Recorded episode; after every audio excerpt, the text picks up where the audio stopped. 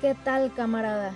Estás escuchando el episodio número 72 de Chismes de Historia y Ciencia, el podcast en el que mi papá, que es como una enciclopedia humana, nos explica temas que muchos de nosotros fingimos que sí entendemos, pero no es cierto. Y puede que estemos de acuerdo con el comunismo, puede que no, pero hay una cosa que es segura que se tiene que repartir equitativamente entre las personas, y es el conocimiento. Здравствуйте, как дела? Он мой папа, Ега зовут Фернанда. Меня зовут Руби Navarro. Добрый пожаловать на Chismes de Historia y Ciencia. ¿Qué tal a todos? Bienvenidos. Hoy andamos muy rojillos. Bienvenidos a nuestro episodio número 72, si no me equivoco. Y pues nos andamos sintiendo más rusos y comunistas que nunca. Bueno, pues el tema lo, el tema lo merece. Así es. Hola a todos, yo soy Fernando Navarro y quien acaba de darles la bienvenida es mi preciosa hija Rubí, eh, que los saludó en uno de los idiomas que domina. Bueno, así que digas que lo domine al 100, pues no, pero. pero alguito. Algo. Es modestona, es modestona. Y hoy vamos a conversar sobre un tema, sobre un personaje. Este personaje fue el máximo ideólogo del comunismo, del marxismo eh, en la Unión Soviética. Fue el, el máximo líder en cuanto a logros y también fue el artífice de la de lograr eh, la eh, vamos a concretar la, la revolución rusa. Yes, sir. Obviamente, pues yo creo que están pensando en Lenin, pero no. Estamos hablando de Lev Davidovich Bronstein, mejor conocido como León Trotsky. Sí, señor. Así es, porque de seguro, como ya dijiste tú, pues eh, la mayoría pensamos primerito en Lenin, porque es, es quien más se nos menciona en la Revolución Rusa, en cuando se, re- se derrocó a los Romanov, etcétera. Pero eh, hoy vamos a descubrir que al parecer eh, en quien estaba detrás intelectualmente de la mayoría de estas situaciones era precisamente León Trotsky, pero eh, también sabemos que el régimen comunista pues eh, era criminal en muchos sentidos, Sí, cosa que a este personaje no le gustaba. Eh, precisamente él eh, quería eh, eh, pues que tuviera un régimen comunista pero bien hecho, eh, justo, o sea, no, no basado en tanto, en ser unos criminales básicamente. Entonces, y, y, y, y él detestaba el culto a la personalidad. que detestaba vaya. el culto a la personalidad. Lenin y Stalin tenían un culto a la personalidad. Más Stalin. Más Stalin. Entonces, él decía que lo, realmente lo relevante era la revolución y el, el- la, la dictadura del proletariado, lograrla, pero que la figura de quien lo hiciera era irrelevante. Exacto. Él así lo pensaba. Que me, me- me suena sensato. Sí, ¿verdad? sí lo era, porque en realidad era el máximo, el máximo convencido del marxismo, el máximo convencido de la dictadura del proletariado y el máximo luchador de, de tal efecto, ¿no? Entonces, bueno, pues vamos a hablar sobre él, sobre León Trotsky. Y, y vamos a ver de, de dónde salió el nombre de Trotsky. Está, está simpático. Está, está simpaticón de dónde salió. Muy bien, comencemos. de Muy bien. Eh, eh, León Trotsky nació el 7 de noviembre de 1879. Él nació este, en una... eh, era una pequeña aldea, en un- una zona rural eh, al sur de Rusia. Eh, específicamente, bueno, ahí se llamaba Yak, mm, Yabak, Yabaknov, Yabaknov, y estaba eh, al sur de, de, ¿cómo se llama este? Bueno, fue uno de los de las ciudades de la Unión Soviética. Eh, San Petersburgo. No, no, ese fue antes. digo un- uno de los países, este. eh, Ah, no ¿qué. ¿Ucrania? o- Ucrania, exactamente, Ah. Ucrania, Ucrania. Entonces, eh, él, él nació, él era el quinto hijo de Lev eh, Bronstein. Que precisamente Lev significa león. León, exactamente. Exactamente. Entonces, eh, eh, él eh, es el quinto hijo y no- nunca ninguno de sus hermanos siguió la línea que él siguió. O sea, él literalmente, porque en, en muchísimas eh, revoluciones y movimientos políticos y movimientos ideológicos participan tus hermanos, tus parientes. Aquí no, él, él era un lobo solitario en este sentido. Lo dejaron solapas. O, o lo dejaron o asumió que ese era su camino y que no iba a involucrar a nadie, sino que si no quería hacerlo, ¿verdad? Pues sí. Él, él, él su primer, él, él, su papá, eh, Lev Bronstein, era un, era un agricultor, pues, relativamente exitoso. O sea, y, y era difícil porque ellos eran judíos. Y no hay ningún país que tenga el récord de matanzas de judíos como lo tiene Rusia. Rusia inclusive tenía acuñado una, una palabra para el perseguir y matar judíos, se llamaba. No manches. Entonces, inclusive la eh, cuando estaba cuando estaba el zarismo, cuando estaban lo- lo- los eh, los zares en Rusia, cada siempre que había un problema serio donde la gente se inquietaba, fueron los judíos. si había sequía, los judíos a matar judíos. Si había una epidemia, judíos. No manches. Si había una sequía, los judíos. Si había llovía mucho, eran judíos, ¿verdad? etcétera. O sea, verdaderamente era despiadado. Eh, Curiosamente, eh, que, o sea, eso es, obviamente lo hacen con intención de denostarlos, de, de, de pisotearlos y eso, pero al mismo tiempo les están dando mucho poder. Sí. O sea, resulta que ellos pueden manipularlo todo. Sí, o sea, es- es, una es- estupidez.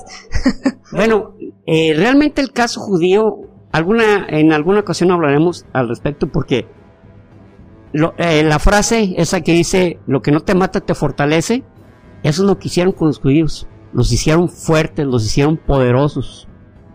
Eso fue lo que hicieron con ellos. Eh, hay, hay un libro que tengo por aquí que se llama El libro de la memoria judía, que habla de todos los crímenes que han, que han sufrido los judíos a través de la historia. Y no, Rusia se lleva las palmas. Yo creo que el 50% es de, de los pogroms. O sea, ni rusos. siquiera ya Bueno, Hitler, o sea. No, no, no, eh, me refiero en cuanto a número de ataques. ah, en bueno. cuanto a número de, de personas, yo creo que sumando, sí se llega a algunos millones, pero Hitler realmente en, un, en muy poco tiempo este, hizo una matanza espantosa y, y sistematizada. De hecho, él lo llamaba la solución final. o sea, y tenía un equipo administrativo, eh, entre ellos estaba este Adolf Eichmann, que lo capturaron los israelíes en Argentina, que él era como el mero administrador, o sea, me refiero a que los mataban de una forma que decían, ¿sabes qué? Tenemos que ser más eficientes, fíjense, o sea, el número de judíos tenía que ser más rápido, más elevado. Entonces No eficientó el sistema para que hubiera muerte de judíos, pero a la cantidades industriales, literal, industriales. Sí, como si estuvieran haciendo, ¿cómo se dice? Producción en serie, ¿no? Producción en serie, exactamente, exactamente. Entonces, este, eh, su primera experiencia con la injusticia de, de León Trotsky fue cuando tenía ocho años. Eh, est- esta información me fue, me fue proporcionada, bueno, no, no me fue a mí, sino que hay un video de, de Marcos Aguinis. Marcos Aguinis, yo lo había, yo había leído un libro de él en 1996 Ok. eh, este que se llama eh, la, la gesta del marrano. Marcos Aguinis es un escritor eh, este argentino a quien yo admiro mucho y, este y él y él escribió una, una algo que yo no había leído ni en un libro de Trotsky ni lo había visto. Él describió que teniendo ocho años eh, León Trotsky están trabajando los campesinos en, en su en el pueblo y entonces llegan unos espectros. Y dije, ah, se estará hablando en serio, hijo. A Caracas. llegan unos espectros porque eran unos campesinos tan pobres que no se alimentaban y estaban ciegos por la, por la malnutrición. Y cuando llegaban con los campesinos que estaban trabajando, y los campesinos que estaban trabajando y veían a este grupo de espectros, digámosle, pues los apaleaban, los corrían o los mataban como si fueran ratas. Entonces, es que, o sea, de corazón sí pensaban que eran espectros, ¿no? O sea, no, no, porque eran muy supersticiosos, ¿no?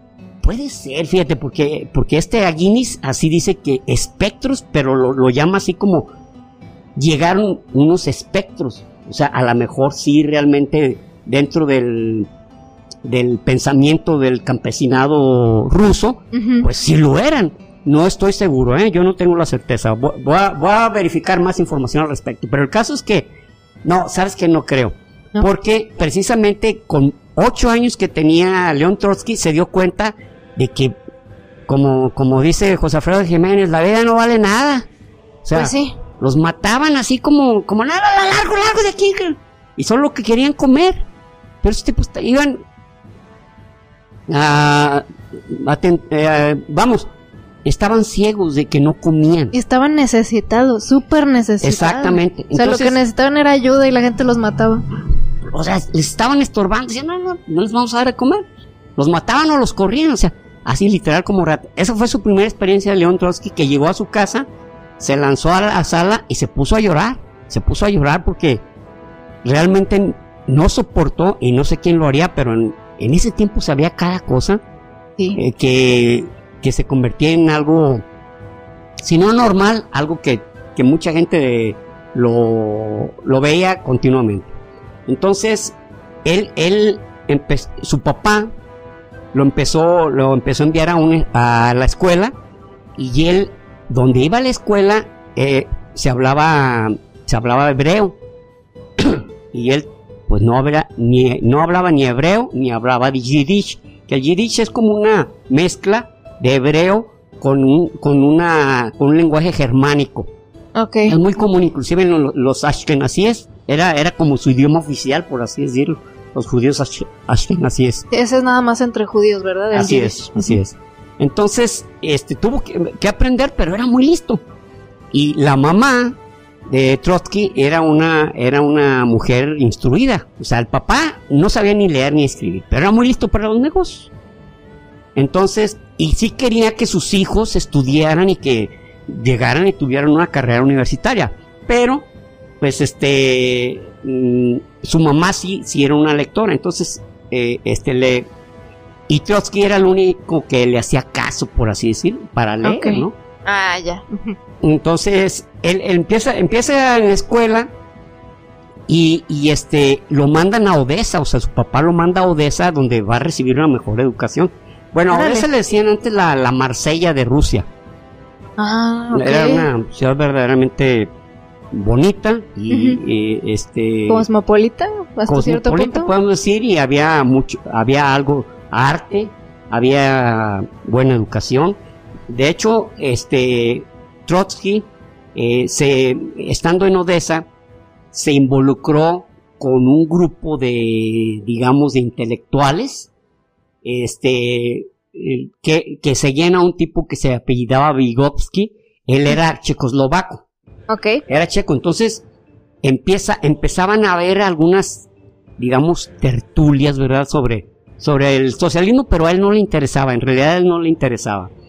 Eh, y eh, hizo por ahí alguna, em, empezó a, estudiar, hizo por ahí una travesura, lo despiden, lo corren del colegio, ah. pero logra, logra graduarse de secundaria, pero cuando logra graduarse de secundaria, este, en Rusia ya graduarte de secundaria ya era mucho, es como, como tal vez el college en, Estados Unidos. Era. Entonces, pero a través de, volver a entrar a la escuela y, como dicen, portarse bien, este, no estudiar otros idiomas, no, no dominaba muchos idiomas, en realidad sabía, sabía a, tientas de algunos idiomas, pero tenía nociones. Tenía nociones, exactamente, esa es la palabra correcta. Ok. Pero lo que sí era, él era un lector omnívoro. Él leyó todas las obras de León Tolstoy, de, de este, de, mm, eh, ¿cómo se llama este otro? Dostoyevsky.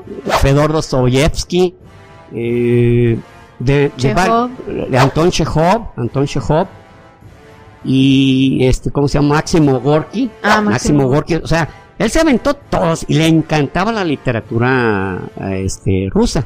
¿Cuál es el de la madre? Eh, ¿Es Gorky? Máximo Gorky, exactamente. Es, la- es el libro. eh, está padre. ¿Sí te, sí te acuerdas de qué se trata? No. Es, en- es de. Se llama La Madre porque es un chavo que es precisamente en los tiempos en que empieza como el comunismo y empiezan a ver así como reunioncillas clandestinas y que el gobierno quiere como empezar a. um, pues a, a calmar ese tipo de grupos y era ilegal ya juntarte y hablar de ese tipo de cosas. Y este muchacho vive con su mamá y, y su mamá se empieza a dar cuenta que pues, su hijo es como rojillo, pues. Y, y pero ella en vez como de demonizarlo y de decir, no, ¿cómo estás haciendo eso? Como que lo empieza a escuchar atentamente las, las razones y eso. Y, y ella así como que poco a poco también empieza a leer sobre eso y no, pues no, no quiero así como que spoilear nada de nada intenso que pase, pero se me hace como bonito eso porque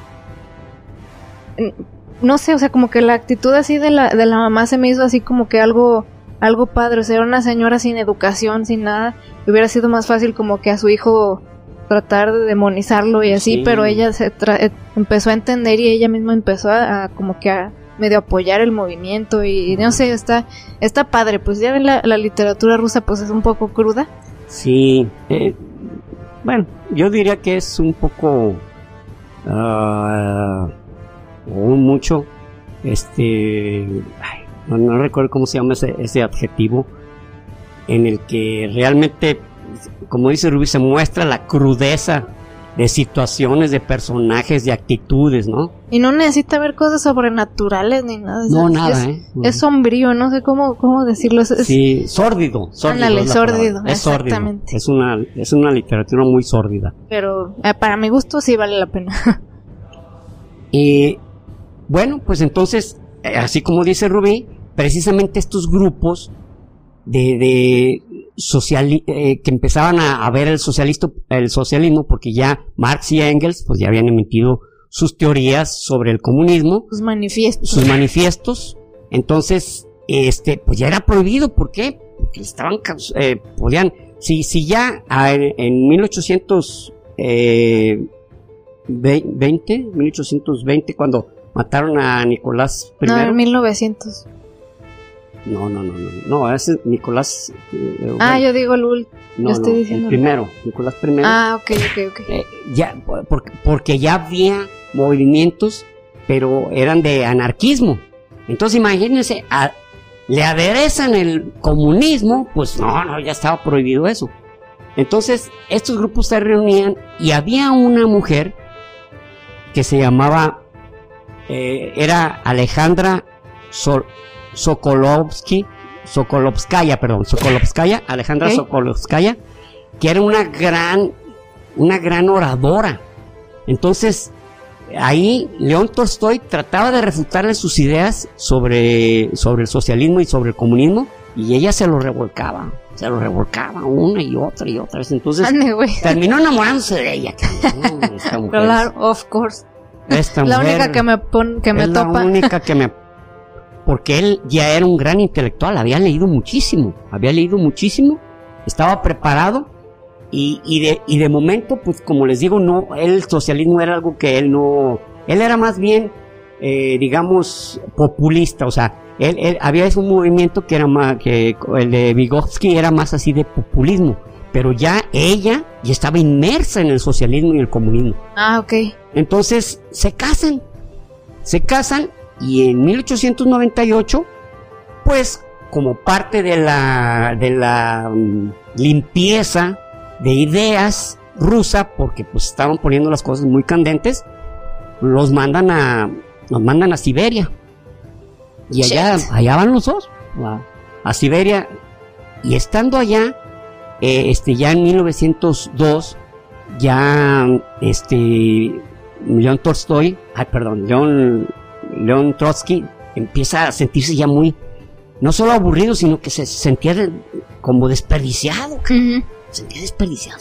¿Y ¿Qué estoy haciendo con mi vida? O sea, imagínate, en Siberia, que es un desierto, pero de hielo, cabrón. Eh, Siberia vas a morirte. Temperatura de 30 grados bajo cero y... No, no, no, es terrible, ¿no? Eh, entonces, le dice, le dice a Alejandra, ¿sabes qué? Pues me voy a intentar escapar. Este, me- vamos a escaparnos, le dice, le dice a ella. Ya tenían dos niñas. Híjole. Una, una se llamaba Sinaida. Sinaida y, y, y Sinaida es la mamá del actual nieto de, de León Trotsky que está en el Museo de Coyoacán, en el Museo de Trotsky. Él lo puso, ¿o qué? ¿O, o qué tiene que ver el nieto? El nieto es el único sobreviviente Ah, porque fueron matando a los hijos de Trotsky. Y, y este muchacho vive aquí en México. Bueno, ¿cuál muchacho? Ya es una persona. Sí, me imagino, es un señor. Era un niño cuando, en 1940, pues ya. Ya no paga tenencia hace buen rato. ya. Entonces, este, bueno, el caso es que tiene dos niñas y le dice, le dice a Alejandra, ¿sabes qué? Tú vete. Pero ¿cómo los voy a dejar? Tú vete, nosotros aquí nos quedamos. Realmente se sacrificó y dijo, tú tienes que seguirle, es que tú tienes que... eh, tú, tú eres eh, muy valioso, tus ideas son muy valiosas y, y tienes una gran capacidad ora- de orador y de liderazgo. Márchate. Y se va con un, en un trineo, bueno, era un tipo que eh, cargaba leña.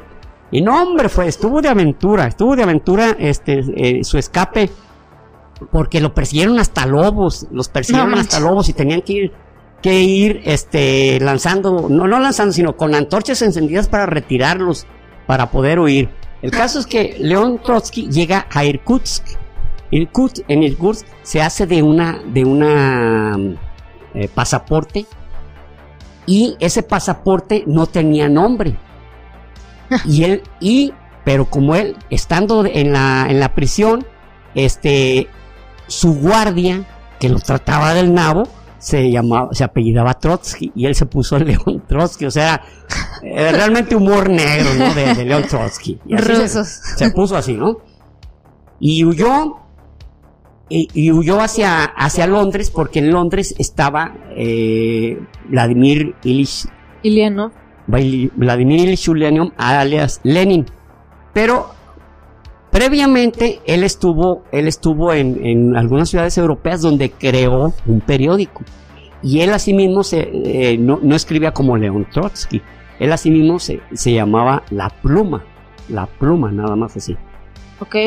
y ya ya este ya había habido una una eh, hubo una segunda internacional lo que le llamaban la segunda internacional la tercera internacional donde los comunistas iban poniendo de acuerdo cómo cómo tendría que ser una, un estado una organización un gobierno comunista entonces la segunda internacional este participó Trotsky, pero no le gustó cómo se desempeñó porque en realidad se creó una división. En la Segunda Internacional fue donde nacieron los mencheviques y los bolcheviques, ajá. donde Lenin era totalmente, este, em, pues, digamos, se- totalmente simpatizante con el bolchevismo, que, que en realidad bolchevismo y menchevismo no es una palabra extraña. Men- menchevique quiere decir la minoría. Y los bolcheviques la mayoría.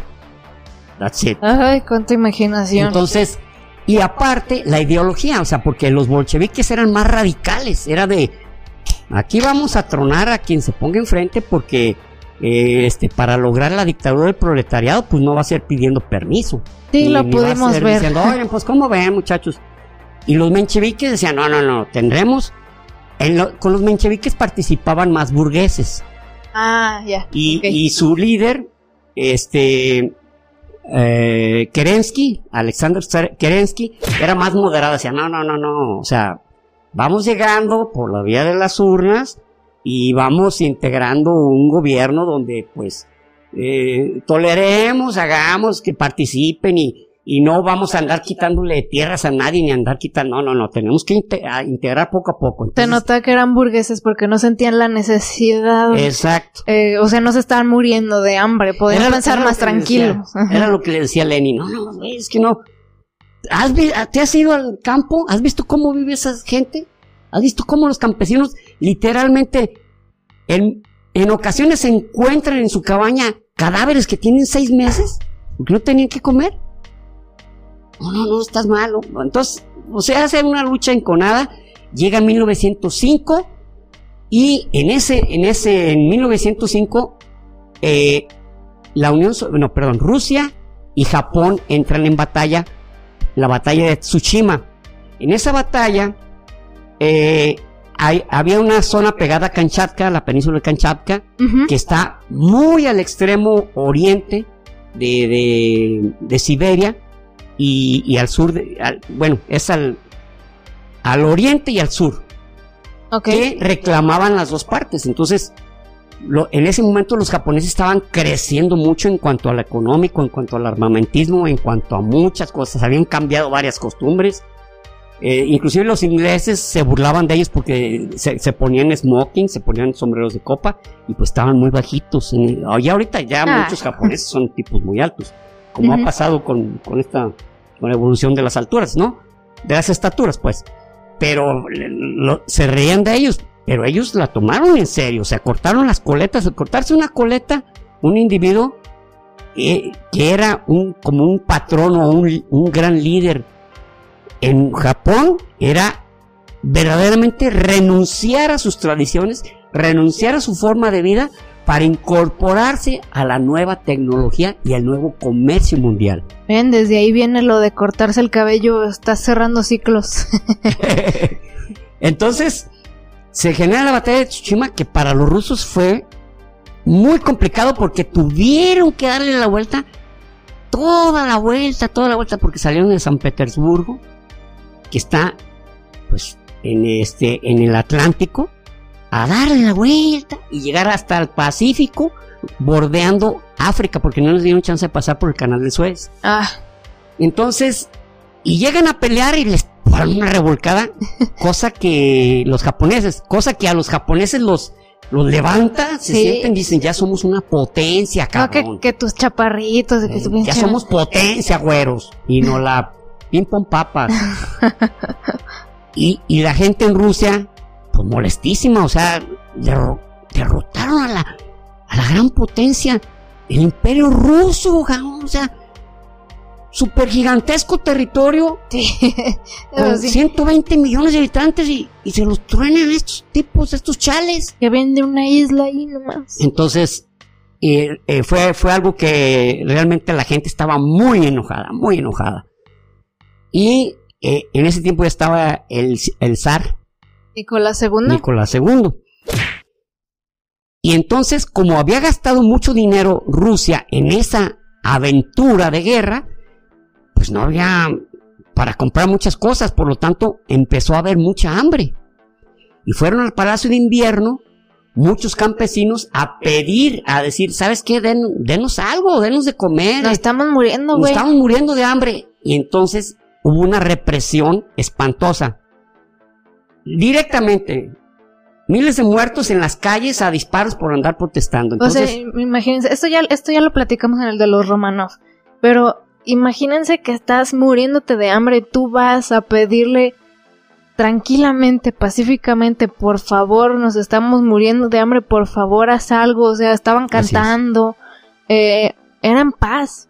Exactamente. Te estás muriendo de hambre y vas en paz todavía, y luego los empiezan a matar, o sea, ¿Ustedes no se empotarían? Sí, en realidad pasa eso y tanto bolcheviques como eh, mencheviques dijeron, esto es lo que queríamos, esto, lo que, esto nos va a ayudar. Para esto también León Trotsky se da cuenta de que quien puede generar la revolución, quien puede realmente generar este, una, una lucha permanente para valga la redundancia, para la permanencia del, comunismo, tenían que ser en las ciudades. tenían que ser en las ciudades, o sea, los, los urbanos, los Claro. ciudadanos. Porque los campesinos difícilmente podrían, porque no podían organizarlos y porque estaban muy dispersos. Y tercero, pues ellos no querían saber nada, ellos querían nomás comer, cabrón. O sea, entonces, Trotsky se dio cuenta de eso dijo, y le dice a Lenin, ¿sabes qué? Si algo se puede lograr es en las ciudades. Tenemos que reclutar en las ciudades. Pero Lenin estuvo desde el principio, eh, porque eh, según yo a él lo trajeron ya que mataron a Nicolás, ¿no? pero te estoy hablando que estaba, no estaba, no estaba en Rusia. Él en ese momento no estaba en Rusia. Por eso, pero aún así dirigía todo desde Sí, lejos. Sí, sí, desde Londres. Órale, ok. No, no, él, él estaba, él, muchos lo reconocían como el líder. Nunca escribió un libro. Se, se escribió un libro que, que, que Lenin lo, lo escribió, pero en realidad fueron una- un, un grupo de compiladores que escribieron sobre las ideas de Lenin. Pues sí. Pero el que realmente, y mucho menos Stalin, Stalin difícilmente sabía leer y escribir. El que escribió 12 libros fue León Trotsky Ah, está. que era el intelectual realmente de, de- de- de- del grupo de los tres grandes líderes. ¿eh? Lenin, Stalin, que, que Stalin era, se llamaba Joseph, Joseph, este, mm, eh, bueno, no me acuerdo ahorita, porque Joseph. Stalin quiere decir acero, Ajá. y, y él, y él se llamaba, ah, Joseph Su, O Shugasvili, algo así como con D primero, Shugasvili. ok. Ese era realmente su apellido, pero él se puso Stalin, Más pegajoso y para... pegajoso y para imponer. una imagen, ¿no? El acero. El güey estaba complejado también. Sí, sí, Porque sí. estaba chuequito, ¿no? Tenía una, una serie de... Bueno, él, él, él le caía muy mal Trotsky. Porque decía que era un intelectualoide eh, y Trotsky, Trotsky decía que era, que era un tipo que no tenía ni educación, que era muy áspero, que era muy per- perverso. O sea, él Sí. desde un principio notó que era malvado. Y que era un tipo cam- me- medio acampesinado. Él era de Georgia, este Stalin. Entonces, Trotsky siempre lo, lo ninguneó, siempre se decía, ah, este pendejo, no sé qué está haciendo aquí. Pero bueno, el tipo tenía manera de arrastrar mucha gente. Sí, exacto. Lo vuelven a, a mandar a Siberia a, a León Trotsky por, e- por, por este, ah, por la revuelta de, de 1905. Ujú. Lo vuelven a, pero igual se vuelve a escapar.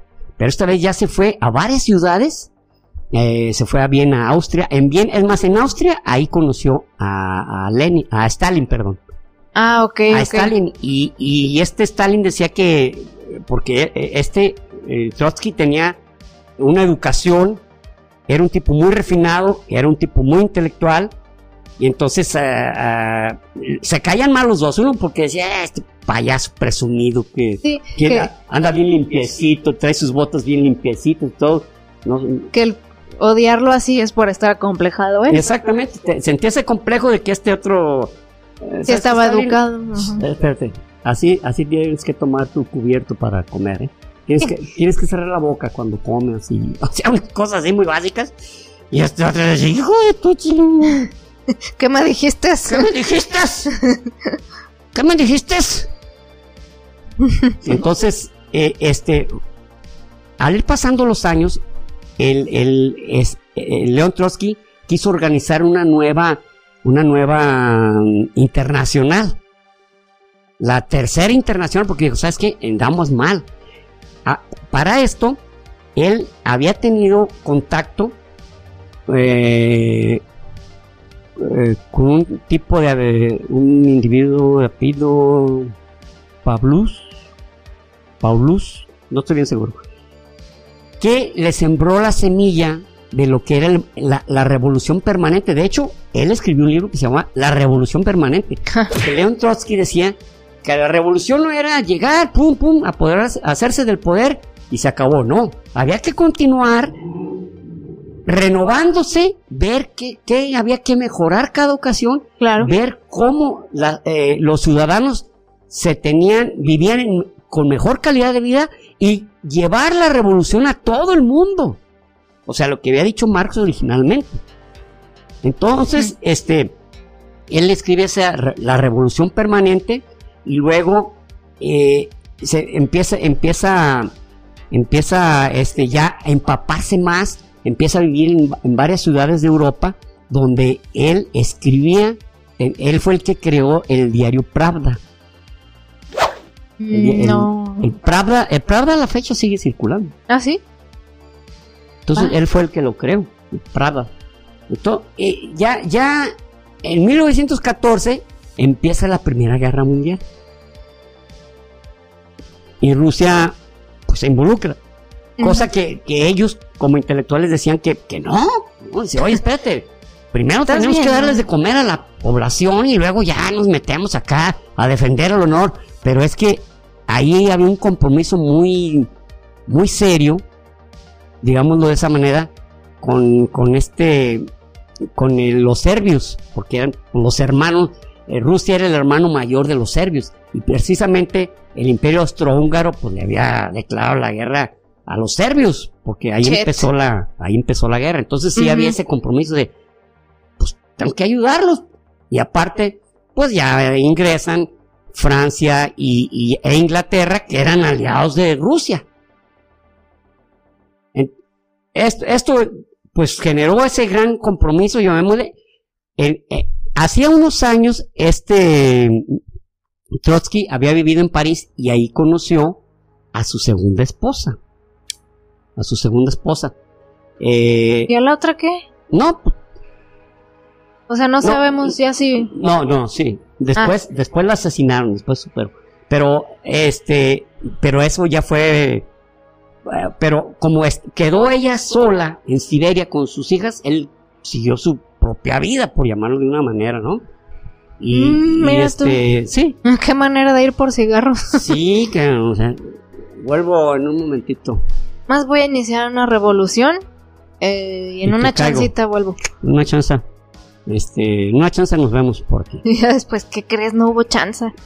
Oye, hasta te volviste a casar pues, ¿qué crees? O sea, me obligaron. Ay, Muy bien, y esta, bueno, este, esta se llamaba Natalia Sedova. Natalia es su segunda esposa, con ella tuvo dos hijos. Ok. Eh, ya, ya lo acompañaba, ya lo acompañaba, ya era su, pues prácticamente, pues era su cónyuge, por lo tanto lo acompañaba en sus, digamos, en sus aventuras. Pues sí. Eh, Rusia, Rusia empezó, llegaban los soldados por millares todos los días y con, mm, vamos, con este, ¿cómo se le llama? Sin un brazo, sin una pierna. ¿Mutilados? Mutilados, cabrón. Y con hambre. Nomás querían comer, cabrón. Y llegaban y llegaban y llegaban y ya era una situación realmente insostenible. En ese tiempo Nicolás II, pues le decía, ¿por qué está la gente como tan inconforme? y, qué creen? Que su, que su gente, este, pues sus consejeros, sus consejeros, encontraron una manera. Había un libro que se llamaba Diálogos desde el infierno, que lo adaptaron al ruso y le pusieron los protocolos de los sabios de Sion. Es el libro que más daño le ha hecho a la humanidad. De hecho, yo lo tengo aquí. En ese libro Hablan hasta en primera persona diciendo, somos bien malotes y la O sea, según esto, se pusieron de acuerdo los judíos para trastocar el orden mundial. Y le dijeron al zar, mira, cabrón, es que pinches... Está la clave, güey. Está la clave, pinches judíos están provocando todo esto. La gente, pues, no sabe bien cómo está y estos güeyes están, pues, están, este, revolcando las aguas. fue en 1920 cuando un, este, corresponsal inglés les dijo, ¿saben qué? Es una falsificación. Pero ¿saben quién hizo caso? Hasta la fecha hay gente que cree en ese libro. Los protocolos, ahí los protocolos de los sabios. Oh, por Dios, háganme, o sea, háganme cuenta que dicen, vamos a hacer que tal cosa suceda para que los muchachos sean unos ignorantes. O sea, como caricaturesco, pues. Caricaturesco, realmente. Entonces, este, y uno dice, no, mira, digo, unos dicen, porque me refiero a algunas personas con las que he conversado al respecto, y dicen, no, no, no, Yo no por lo que diga el libro, sino porque lo que dice se está cumpliendo. Dije, ay, cabrón, hasta profetas eran estos güeyes, ¿no? Órale, güey. Pero en fin, en fin, vamos a dejar ese tema. Este, ya, ya León Trotsky en 1917 se va a Nueva York. Curiosamente, y digo curiosamente porque pues no, como que no casa, tenía muchos seguidores en, Estados Unidos. Ah, sí está curioso. Entonces, este, estaba en, 1917, eh, a principios de 1917, en enero específicamente, cuando sale la noticia de que han derrocado al zar Nicolás II. Pero, y se crea un gobierno, un gobierno provisional. Precisamente los mencheviques que estaban liderados por, por Alexander eh, Kerensky. Entonces, le dan esa noticia a, a León Trotsky y dice, ¿cómo ves? Dijo, no, pues vámonos. Y él tenía, no tenía ni un año de haber llegado, cabrón. Y ya otra vez. Y, vaya, que en ese tiempo, en barco, y le decían, pues no, Meses no iba a tomar un vuelo, ¿verdad? Ay, pues ¿a qué hora sale el vuelo para, para Moscú? bueno, en ese tiempo la capital era San Petersburgo. Ah, sí. ¿A qué hora sale un avión para San Petersburgo? Sale hasta mañana. Y no me digas. Ah, pues llego pasado mañana, disculpen. y, con la prisa que traigo. meses. Meses, caro. Meses viajando, ¿no?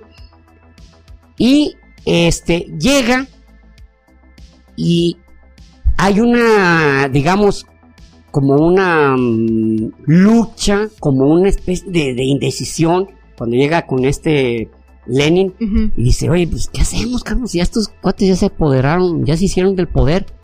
Y entonces León Trotsky dice, bueno, ahorita se hicieron, pero ya, ya León Trotsky ya tenía la experiencia de haber creado unos consejos de, con unos grupos de, eh, liderados en células que les llamaban soviets, por eso se llamó la Unión Soviética. Ah, De hecho, soviet quiere decir eso como consejo, como un consejo. Oh, ya, Entonces ya, tenía de campesinos, de la fábrica de dulces, la fábrica de ladrillos, la fábrica de vestidos, o sea, él ya tenía sus, sus soviets integrados entonces, y, le dice a Lenin, ¿sabes qué? Vamos aprovechando esto, ya, ya tenemos a muchos organizados. No, pues a lo mejor ya ni se acuerdan cómo está el real y la O sea, y llega un momento en que, en que este eh, León Trotsky reúne a un grupo donde estaba Lev Kamenev, donde estaba Joseph Stalin, donde estaba eh, Lenin y el propio León Trotsky. Y le dicen, qué? Vamos a tener que irnos contra este gobierno Oye, pero ¿sabes qué? Ellos están eh, manifestando que va a haber elecciones. No hay que dejarlos.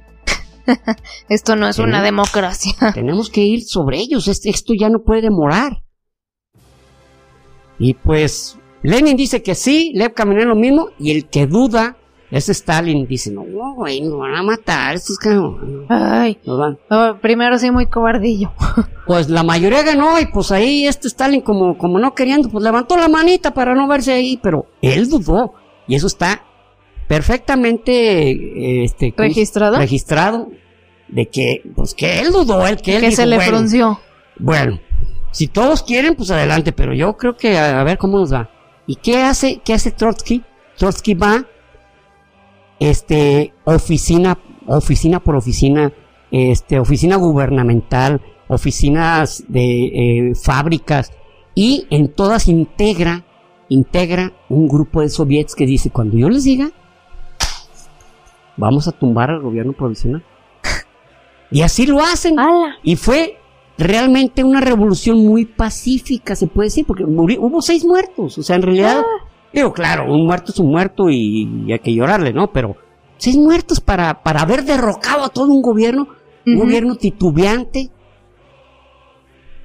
Se apoderan, se apoderan del, del, este, del, del gobierno en Rusia y para eso Rusia se, eh, lo que, una de las promesas era retirarse de la Primera Guerra Mundial porque, porque estaban sufriendo derrota tras derrota tras derrota y entonces como, como León Trotsky sabía alemán, Lenin lo mandó a, firmar el tratado de Brest-Litovsk, que era prácticamente ir con los alemanes y con los austriacos y decirles, ¿sabes qué? Me rindo, ¿cuáles son sus condiciones? Pero les ponen unas condiciones de varios, varios territorios, Letonia, Lituania, Bielorrusia, se las tenían que a- eh, ¿cómo se dice? Ceder. Ah, Entonces, ¿tú crees? Pues este dice, pero pues tenemos que conseguir la paz. Y, y entonces, entrevistándose con Lenin, le dice, oye, ¿cómo ven? Están pidiendo todo esto. Y Lenin le dice lo mismo, pues, ¿sabes qué? Ya dijimos que íbamos a negociar la paz y pues al precio que sea. Pero el, el, el, el, este, el Politburó, que ya, ya era el grupo de los altos dirigentes de los bolcheviques, dijeron, no, no, no, no, no, no. Diles que no, cabrón. Diles que no. Entonces León Trotsky se vio, se vio como atrapado en, en las dos decisiones y les dijo, y firmó un documento donde no aceptaba las condiciones, decía, nos vamos a retirar y, lo, y nos vamos a retirar en paz, pero no estamos de acuerdo en las condiciones. Y se fue. Pues atacan las fronteras en cosa de semanas y entonces ya tuvo que oye, que está bien. Era broma. Era broma, era broma, era broma. Porque ya lo- lo- los austriacos y los, los este, alemanes pues prácticamente habían tomado esa- esos, esos territorios. Entonces ya no hubo opción. Entonces lo firmó, cosa que le criticaron mucho, pero dijo, bueno, ¿quieren la paz o no? ¿O no? Ajá. Llega 1918, ya termina la segunda, la primera guerra mundial, pero entonces, este, eh, se viene, se viene una serie de, eran casi 20 países que participan como con un ejército, porque habían agarrado a la familia, a la familia del zar y estaba en Yekaterinburgo. Mm.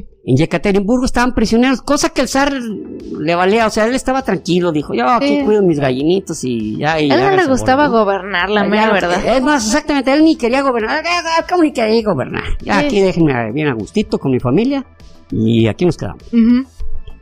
Entonces, pero viene un ejército islandés, eh, finlandés, perdón, finlandés, Ok. y, y le- les llamaban, bueno, estos les llamaban el, el ejército blanco, o sea, to- a todo este grupo, pero los finlandeses venían específicamente a Yekaterinburgo a rescatar a la familia real. Ento- entonces, este, eh, en ese momento no está León Trotsky, porque León Trotsky cuando dijeron, oye, ¿cómo vamos a hacer? Pues hay que organizar un ejército. Ah, sí, qué fácil. Ay, qué buena idea, mi Trotsky. Y Trotsky organiza el ejército rojo Ala. lo crea en un año, crea un ejército disciplinado, capaz, bueno, una cantidad de características, y él no era, él no era militar, era disciplinado, sabía qué hay que hacer, él, él era estratega por intuición, era táctico por intuición, y entonces, en un, en un ferrocarril, empezaron a, a- a ir a, a contener a, lo que era pues el ejército blanco de diferentes países y, y donde llegaba Trotsky se ganaba la batalla porque el tipo era como les decía él, él era intuitivo él, él, él, él solito se, se manejaba ¿no? Entonces empezar en- inclusive Lenin le, le dijeron una vez les dijo en el Politburó ¿saben qué? Este, imagínense un individuo capaz de organizar un ejército con una gran, gran capacidad de, de, eh, guerra, de disciplina, de, y de mm, sentido, sentido militar, y lo organiza en un año. Nosotros tenemos esa persona, se llama León Trotsky. Entonces, este, ya para, en 1922 sufre como un, derrame eh, eh, Lenin y quedó como eh, parapléjico. Ah, sí. Quedó como parapléjico, pero aún estaba vivo. Y eh, este Lenin da la orden de que antes de que llegaran los finlandeses maten a la familia real, eso fue, pero eso fue en 1918. Maten a la familia del, del zar. Exacto. Y, y se entera, se entera Trotsky y pues no le gustó mucho la idea, pero dijo, bueno, pues es que es- pues tiene razón Lenin, o sea, si llegan los finlandeses, capturan a la familia, va a seguir existiendo ese símbolo del reinado, o sea, Sí. va a seguir habiendo la esperanza de, de, de, de la, de la otra mitad de los rusos de decir, vamos a recuperar el, el, el este, otra vez nuestro gobierno Sí. y, y va a haber muchos países que los van a apoyar. Como decíamos, en ese momento pues dices, eh, ¿por qué matan a los niños? Ellos qué culpa tienen, qué van a hacer y así. Pero un hijo es un símbolo de que él es el que tiene el derecho al trono y si bien él ahorita no puede hacer nada, nosotros nos organizamos para que él recupere el trono. Es una amenaza. En cuanto crezca, es una amenaza.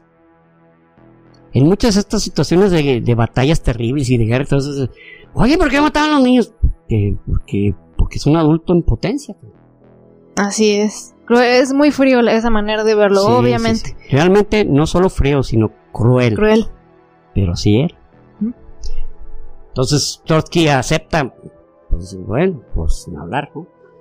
Y ya en el mismo 1918 se organiza la Tercera Internacional, o sea, ya, ya Trotsky da lineamientos precisos de cómo se va a organizar un gobierno comunista, quiénes participan, quiénes se alinean, cómo se distribuye y, estando organizados, cómo se va a continuar con esa revolución.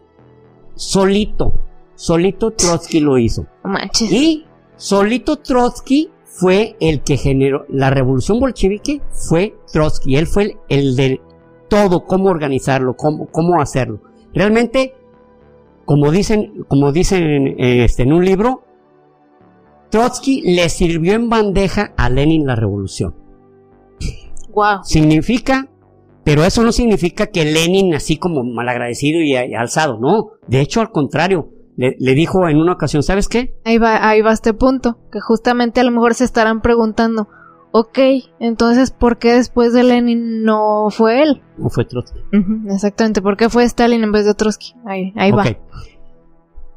Lenin le dice, Lenin ya se siente mal y ya, y ya este, le dice a Trotsky, ¿sabes qué? Pues tú vas a heredar el poder, y ahorita vas a ser, vas a ser secretario del interior, o sea, era como su segundo, o sea, después de Lenin, él. Y le dijo Trotsky, no, no puedo aceptar. Pero ¿por qué no? ¿Por qué, mano? Ajá. Porque soy judío. Tráscatelas. Y acuerdan, y no podemos darle las armas a los, a los, a nuestros enemigos de, de, de mi judaísmo. O sea, yo Imagínense. lo pienso y, y me da vuelta la cabeza, digo, qué feo tener que aceptar que por ser judío era muy probable que pudiera revertirse la revolución. Por Ujú. si ese es un judío, eso es-". Sí, Pero él lo, lo acepta de forma disciplinada y dice, no, no, no. Que, que igual pudiera haber pasado con cualquier tipo de minoría que él fuera, o sea, Exacto. fuera mujer, fuera negro, eh, o sea, Pero ¿cuál es la diferencia? Que León Trotsky era muy inteligente y aparte Trotsky era un tipo que detestaba la, la- la- el culto a la personalidad y él decía, nosotros no somos importantes, ajá, Lenin no es importante, yo no soy importante, nadie es importante, lo importante es la revolución, que se concrete y que logremos la dictadura del proletariado. Eso es lo importante. Entonces, en 1924 muere, muere Lenin y deja como una especie de testamento donde advierte sobre Stalin. tu madre. Pero para eso Stalin, yo pienso que este, eh, o sea, esto es una opinión personal. Stalin, eh, eh, bueno, previamente les voy a hablar de que el- este Trotsky cuidaba hasta muchos detalles. Por ejemplo, cuando ya traía él a su mando el ejército rojo y donde iba a hablar, él estaba vestido de piel, de piel color negro, porque decía que eso impactaba más. Y ya hay Sí. eh, pueden ver muchos videos donde él trae unas chamarras de piel. Porque decía, esto es imagen, cabrón. Esto tenemos que también dar la imagen. Damos imagen, damos imagen de poder. Y eso era importante para, para él. O sea, cuidaba Claro. muchos detallitos que otros les pasaban desapercibidos. O sea, no tenía asesor de moda ni asesor de imagen, nada, nada. Todo, todo estaba aquí. Propaganda 24-7. Aquí estaba todo en su cabeza. Muere en 1924 este, eh, Lenin y para ese, para ese tiempo estaba muy alejado de, de, de, la- de Moscú, porque fue, eh, lo, lo- lo llevan a Moscú y Stalin no le avisa, le da una fecha falsa a Trotsky. Haz cuenta, ah, ¿sabes qué? Lo vamos a sepultar el... tal fecha. Bueno, que fue en octubre, curioso, ¿no? Y le da una fecha disparada. ¿no? 32 de octubre. Para el 35 de octubre no nos falles, güey. Ahí te vamos a esperar. Entonces resulta que, que llega tarde Trotsky y, y Lenin y este Stalin señalando, ah, este güey, para que vean lo que le, lo que le interesaba a su líder. Ni siquiera, ni siquiera llegó, ni siquiera llegó a Qué falta de respeto. qué falta de respeto a nuestro máximo líder. Ni siquiera vino a su sepelio, ni siquiera vino a su velorio, ni siquiera, o sea, ni se presentó.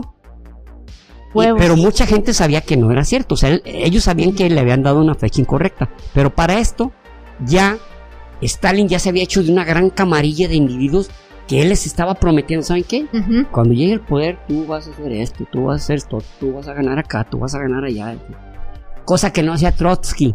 Porque Trotsky, al detestar la, la imagen y detestar el poder, el otro aprovechaba y iba subiendo como la espuma. Exactamente. 1900, eh, y en 1927 lo... eh, bueno, le, le empieza a quitar puestos, ¿no? Eh, uno de ellos, secretario del Interior, ¡pum! Ya no lo vas a tener. Este, ya también el secretario de, de- de Defensa y Guerra también se la quita. Le, le- le quita como cuatro puestos que tenía Trotsky y empieza...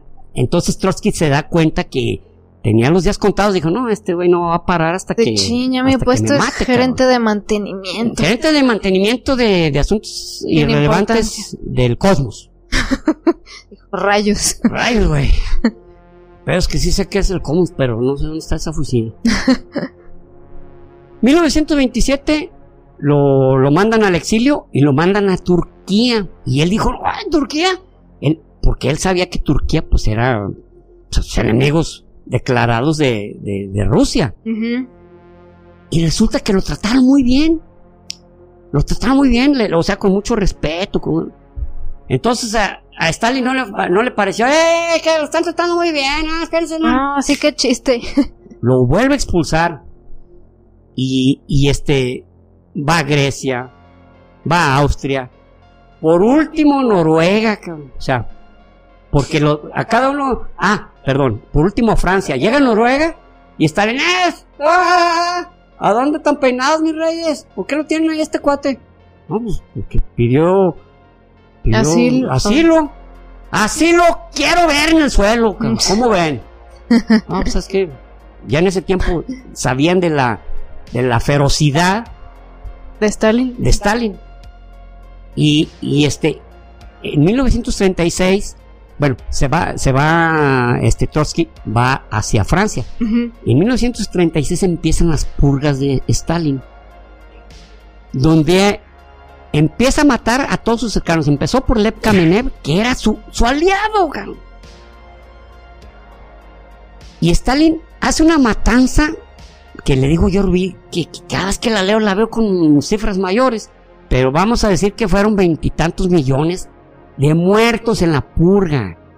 De muertos en la purga. O sea, Veintitantos millones, güey. limpió totalmente cualquier sospecha de enemigos, inclusive entre ellas, este, había matado a Sergei, este, el, el hijo que tuvo con esta Natalia Sedova. Él se llamaba Sergei Sedov, porque ya ven que, Sí, que se los varones, los varones tienen un apellido, eh, o sea, cuando es una fémina, Ujú. el apellido se le agrega la A, Ivanov, Ivanova. o, o como María Charapova, el apellido de su papá es Charapov.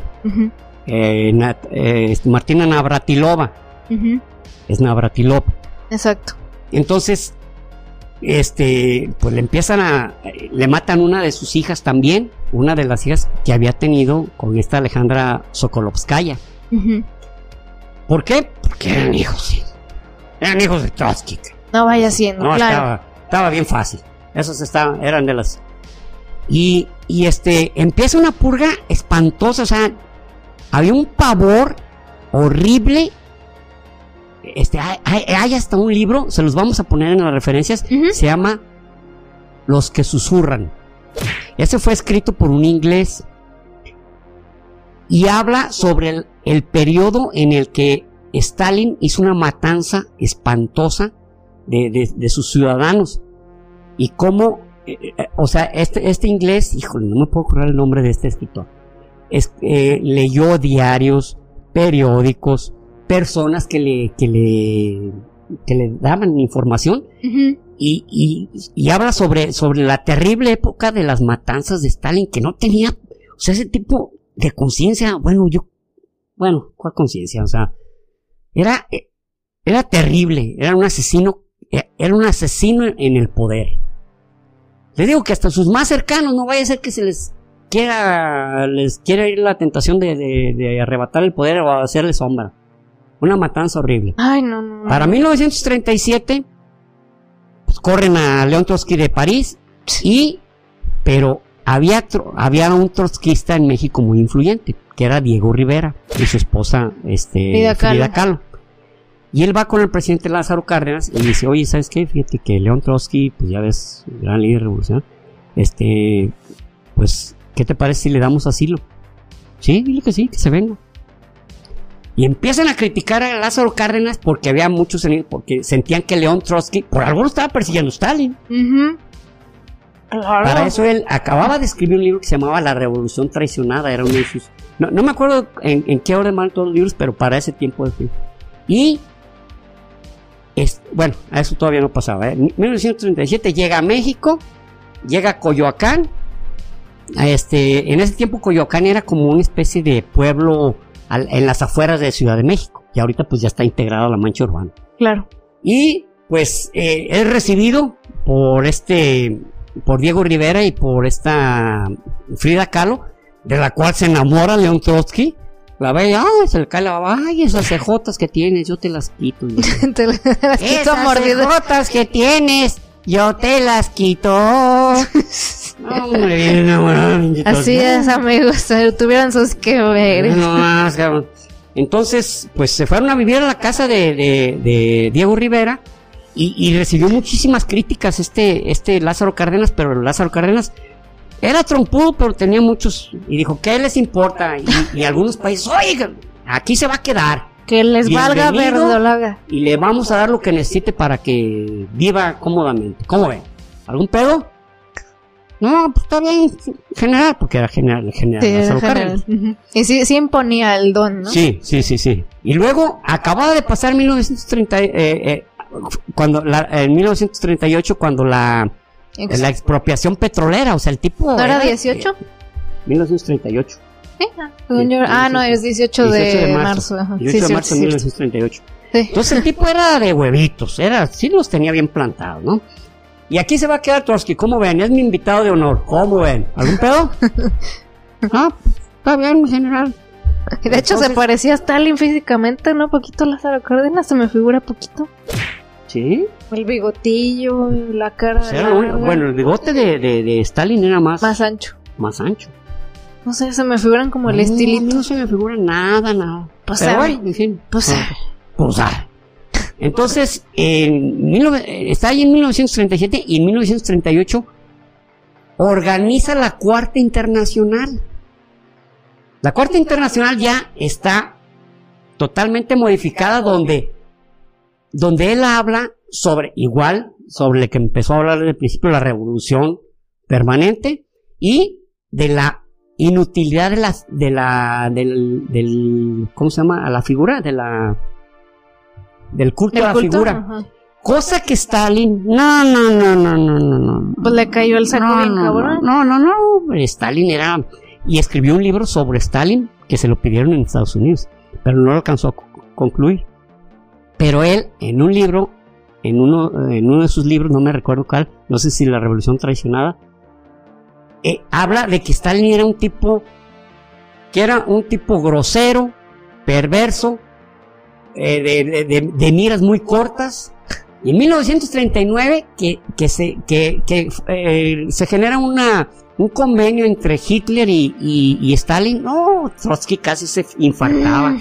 Y entonces empezó a escribir muchos panfletos diciendo que, Que que, no mames. que en realidad, en realidad era un agente de Hitler, era, era un sirviente. No dejaba de tirarle, entonces pues Stalin con mayor razón se lo quería descabechar, ¿no? Eh, se genera la Cuarta Internacional, donde los grandes organizadores eran gringos. Vaya O sea, curioso. realmente, realmente, es- la gente más cercana a él eran gringos. Qué cura. Y en 1939, pues lo corren de la casa de Diego Rivera porque pues le estaba pedaleando la bicicleta. Yo que te di asilo, mano. Te Yo que te di asilo y con eso me pagas, cabrón, desgraciado. Echándote a Frida. Pues es que Frida quiso. ¿Qué hago yo? Se nos atoraron los bigotes. Eh. Ey, pues ¿qué hacemos? Digo, ay, a mí, a mí el bigote se me atoró con sus cejas y dijimos, pues ya estamos aquí atorados. y le seguimos. y le. Y Diego Rivera, pues ya lo que sea, estaba bien feyuco. Pero había una situación también. Él era bien pito suelto, cabrón. Sí, bastante. Entonces Frida Kahlo lo reclamaba. Sí. Y, y hay un, en la película de Frida que ¿Sale ¿de Salma Hayek? ¿De cuánto? hace unos 6, 7 años? Algo así. Por algo así. ahí. Ajá. Eh, sale Frida Kahlo, eh, es esta... Salma Hayek. Salma Hayek y este Diego Rivera es este Alfred Molina. Alfred Molina. Y, y este, y ella le, le, le- le reclama, no, perdón. Él le dice, pero ¿cómo me los cuernos con nuestro huésped? Y le sigue Ya, o sea, todo, todo el mundo sabe, cabrón, hasta el cieguito la, que vende Soy el limón. Y ella le dijo, acuérdate lo que tú me dijiste, es solo sexo. Entonces, o sea, le devolvió una de las frases que, ¡Ay, pinche Diego! Ya supe que andas ahí con esta muchacha. Es solo sexo, solo sexo. Ah, pues ella se lo... pues es solo sexo, güey. Che viejito le encanta cómo le, cómo le hago los jales. Déjalo. Tiene su corazoncito. ¡Hijo de la señora! Ándale, qué bueno. Y lo corre. Que, Pero- que- que quisiera hacer un pequeñísimo paréntesis ¿Cómo? sobre. Frida Kahlo. Eh, que no sé por qué últimamente, bueno, sí sé por qué, o sea, quieren como tener un icono femenino mexicano y así, por eso se le ha dado como tanto impulso a, a Frida Kahlo, que se me hace bien, pero sí quisiera que fuéramos más objetivos con ella y con Diego Rivera, que eran unos tóxicos de la mierda, o sea, Sí. Nada de andar romantizando su historia de amor No. y que, ay, ella siempre tan enamorada de él y tanto, tantas obras y toda su arte inspirada en él. Ella era súper codependiente y su, de, su relación era... Enfermiza. mm, Era algo enfermiza. era Peor algo que. Chernobyl esa cosa. Entonces, no, también hay que romantizar las actitudes violentas porque por más artístico que suene y eso, no está chido, amigos. Listo, Ay. fin del paréntesis. Ay, muchachos tan traviesa.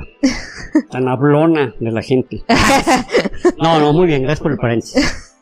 Este, entonces pues lo corren de- y, y se queda y le hacen una casa, le hacen casi una casa fortaleza en Coyoacán a, este, a, a Trotsky. León Trotsky y a, a su esposa Natalia.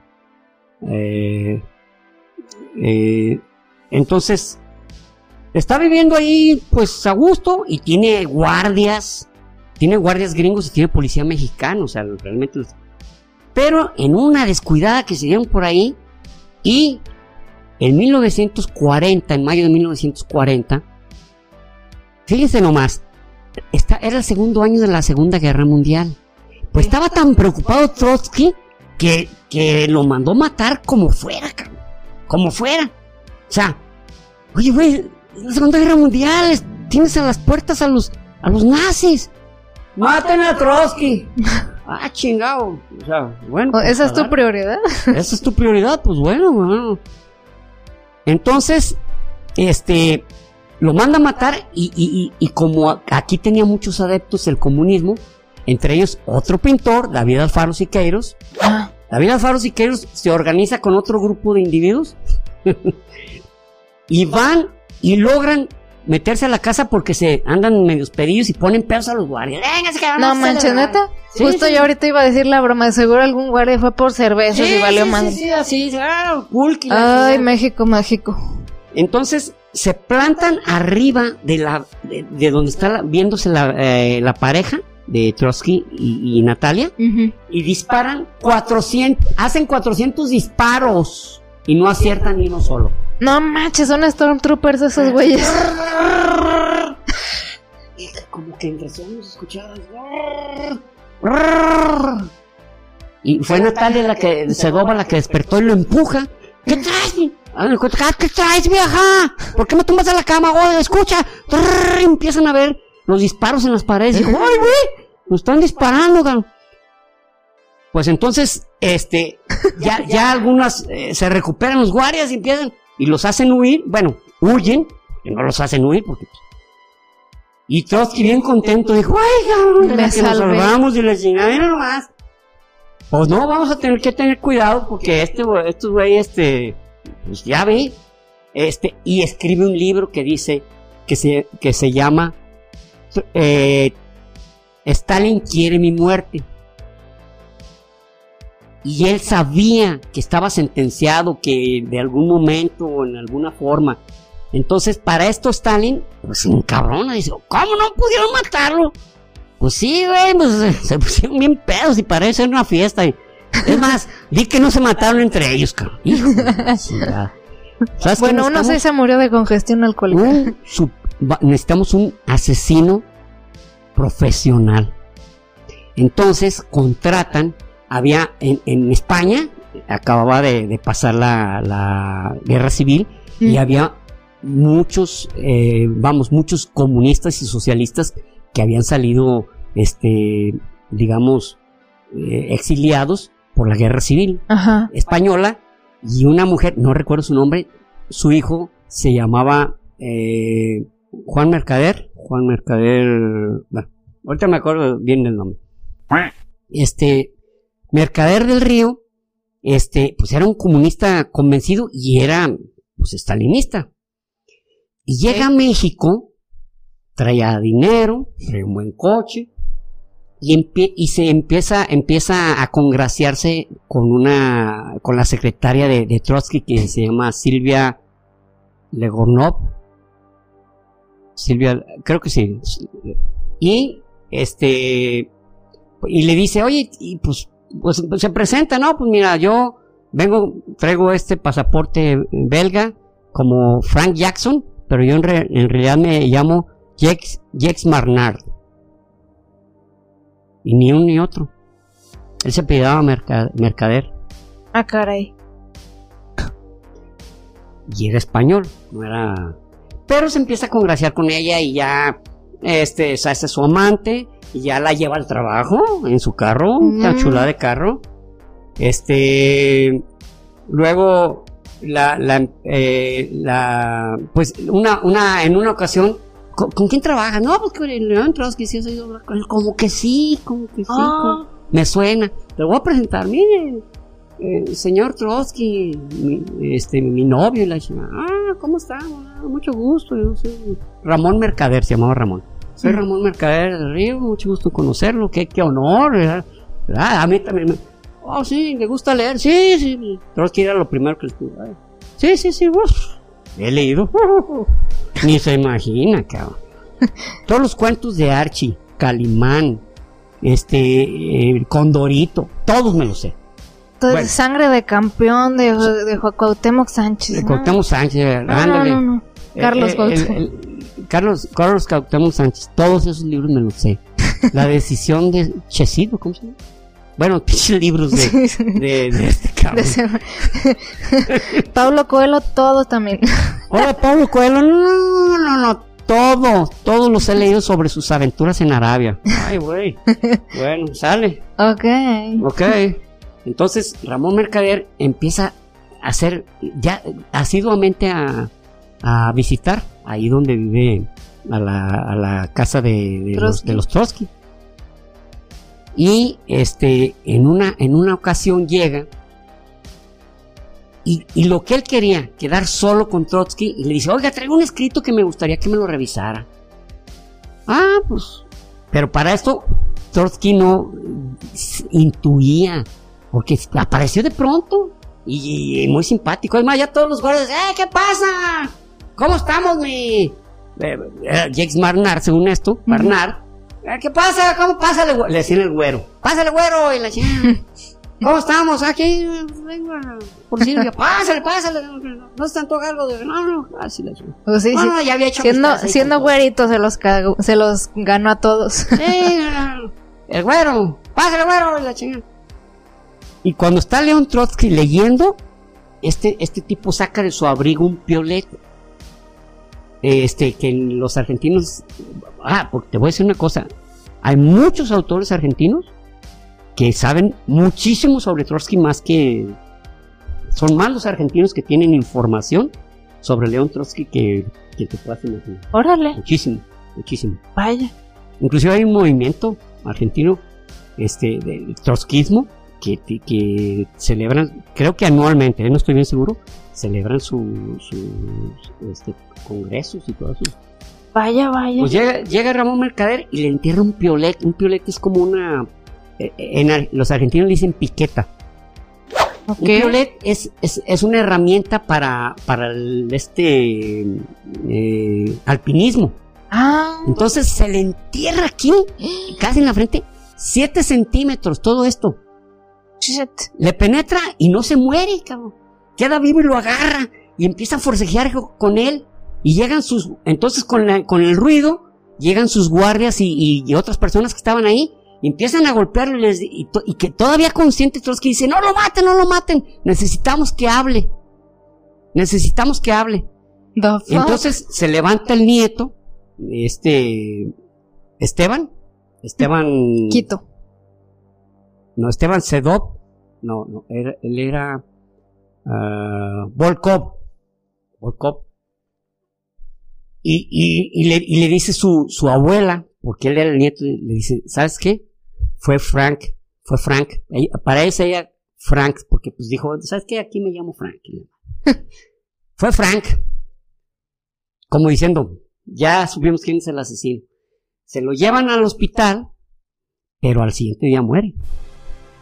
Wow. Muere y, y este lo acompañan sus, sus mm, grandes eh, adherentes gringos y al siguiente día lo sepultan y en ese tiempo digamos que había unos 40 seguidores de Trotsky, o sea, no era un tipo así súper popularísimo porque él nunca lo promovió. Pero hubo 300 mil asistentes a su, a su, a su este, funeral. Ah, 300 mil, perdón, 300 mil. Sí, sí, De 250 mil a 300 mil asistentes a su funeral. Y fue noticia de primera plana a nivel mundial, aunque estaba la Segunda Guerra Mundial. Eh, Trotsky este, es asesinado, ¿verdad? Y ya descubre que se llama Ramón Mercader, este, el asesino. Lo meten a la cárcel y purga 20 años. O sea, era lo máximo que se le podía dar a un asesino en ese No tiempo. manches, que Sí. poquito. 20 años.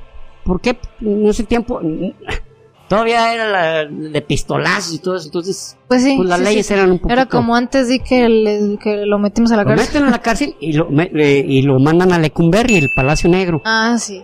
eh, que fue, lo construyó Porfirio Porfirio, Díaz. Díaz. Y ahí ya tenía, este, ya, ya había un plan de, de Stalin para rescatarlo.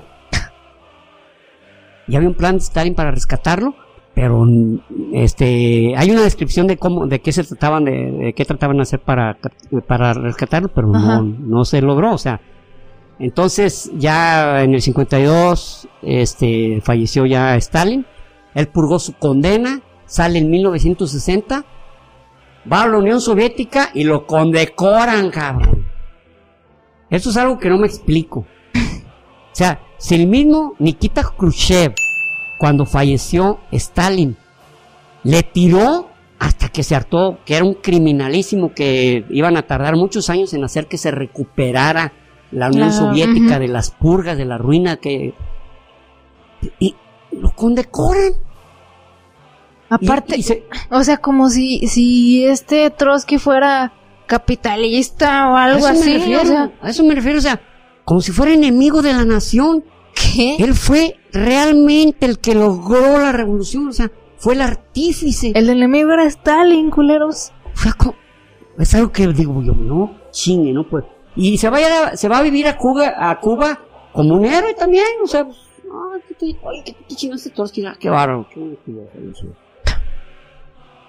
Hubo varios libros que escribió Trotsky, que a la fecha, este, bueno, hay uno que escribió un tipo que se llama John Davidson, que se llama El asesino obediente, se lo recomiendo, porque ve las cosas del punto de vista de Ramón Mercader Mm, Ok. de- de- desde cómo creció siéndose comunista y cómo estaba convencido de que Trotsky había que chingárselo y que pasara lo que pasara. Es más, él estaba casi convencido que lo iban a matar ahí.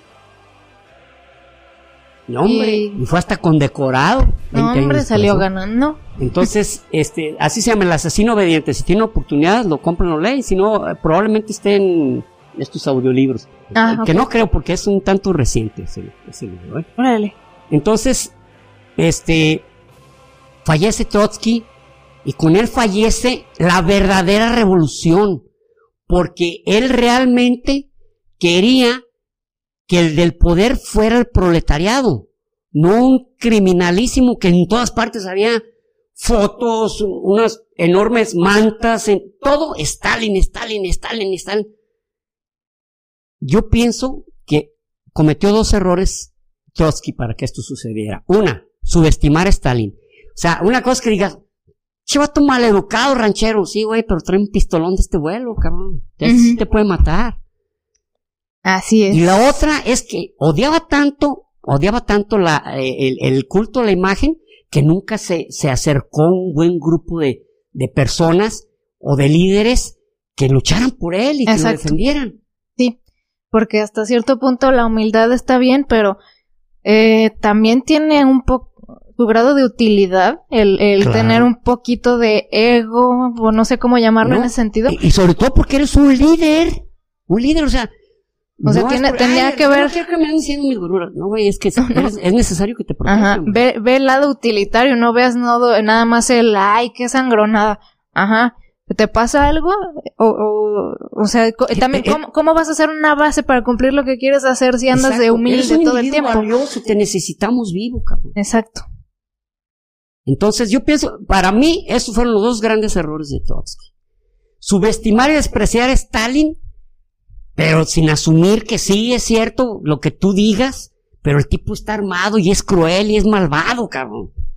Y la otra es, necesitamos que tengas un, un grupo que te proteja. Tú solo no puedes andar por el mundo llevando la revolución, este, el- el- queriendo, queriendo llevar solamente tus palabras porque eres un gran orador y porque eres un individuo que limpiamente quiere que la gente mejore. Está bien eso, pero necesitamos, por eso eres valioso, necesitamos que te protejan. Así es. Entonces, pues, esto es eh, León Trotsky, su vida, sus obras y mi admiración de mi parte por él.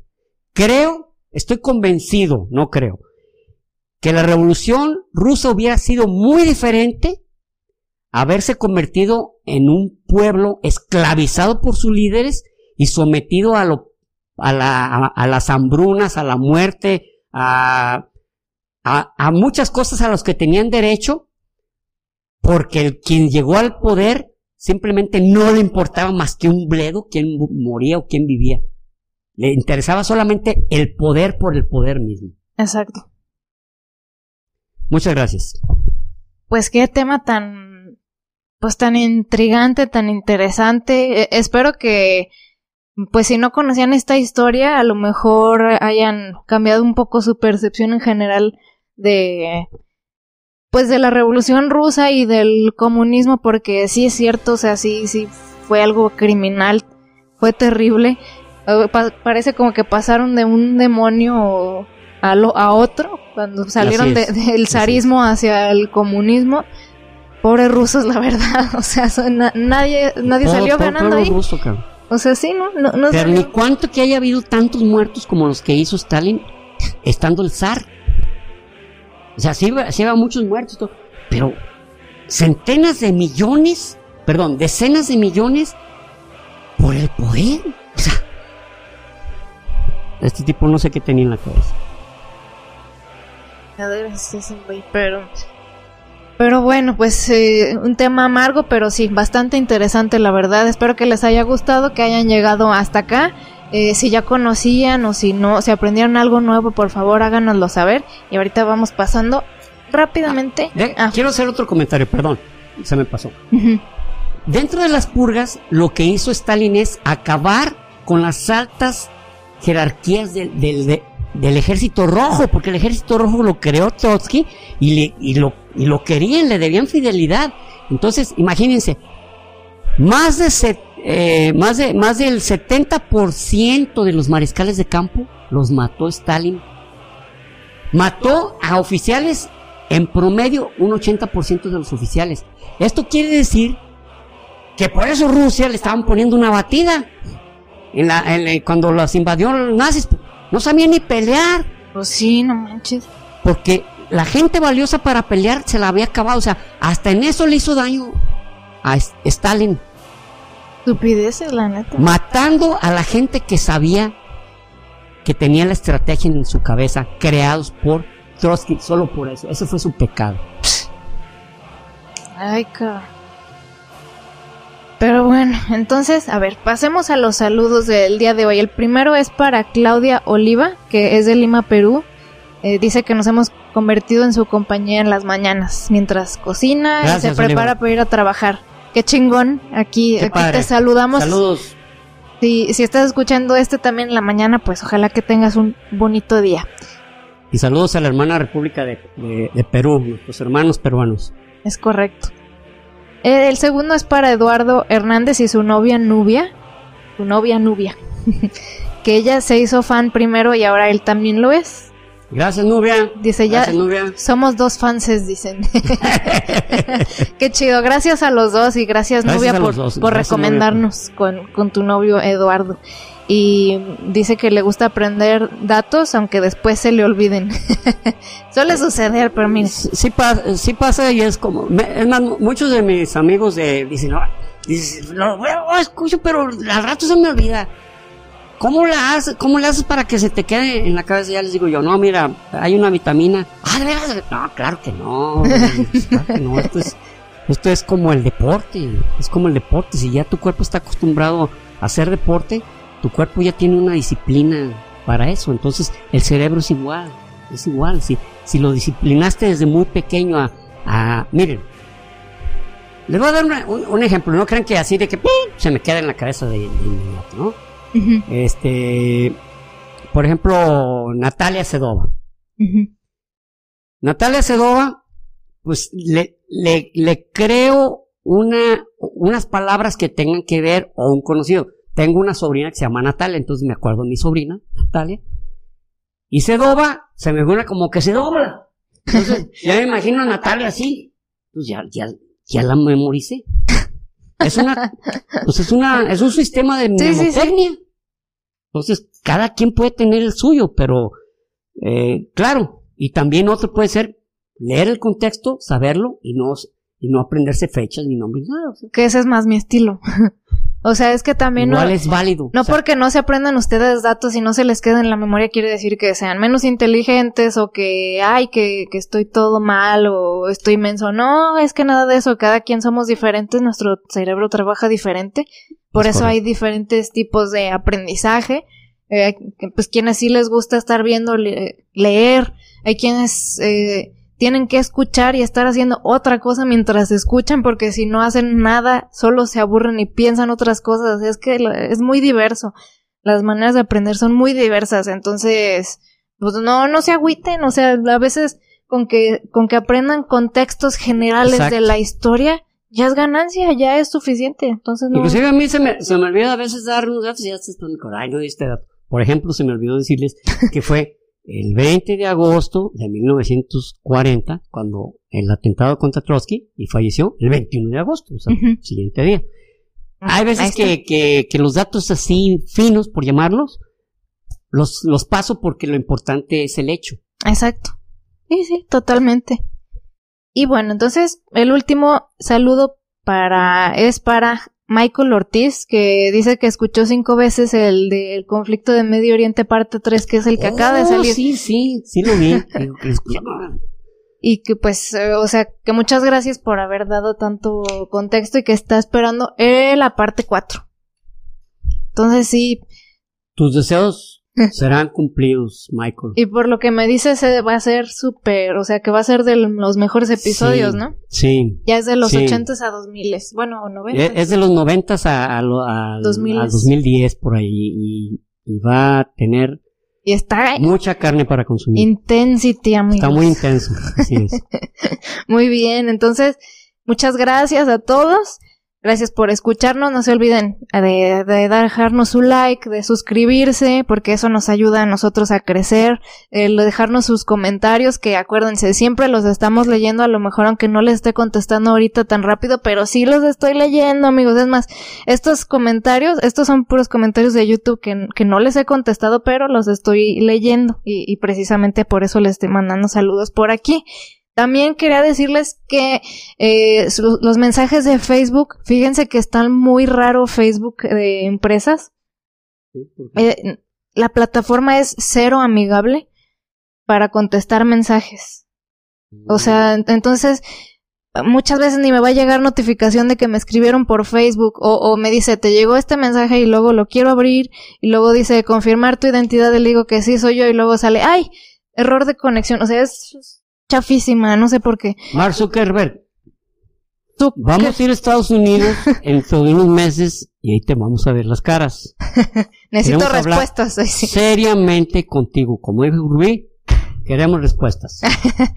sí, entonces les sugiero mejor que nos escriban por Instagram. Ahí sí es más fácil, que también es del, del Zucker bolas, pero, pero no sé por qué Facebook está tan chafa en ese sentido. Pero sí, acuérdense, entonces aquí siempre los estamos leyendo. Muchas gracias por todos, los queremos mucho. Ojalá les haya gustado. Y quien haya llegado hasta este punto, que emoji. Voy a poner un emoji de una carita donde está así. Que se ¿Sorprendida? Ve como, sorprendida, con los ojos así muy abiertos así. Ah, sí. No la, no la, que se le ven dientes, sino que nomás se ve la boca así. Ok, ok. Muy bien. Pues aquí esperamos sus, sus emojis en los comentarios. Compartan, compartan, compartan, los queremos. Los queremos mucho. Muchas gracias. nos vemos y nos escuchamos el próximo episodio. Hasta pronto. Paco y noche. y recuerden, prohibido dejar de aprender.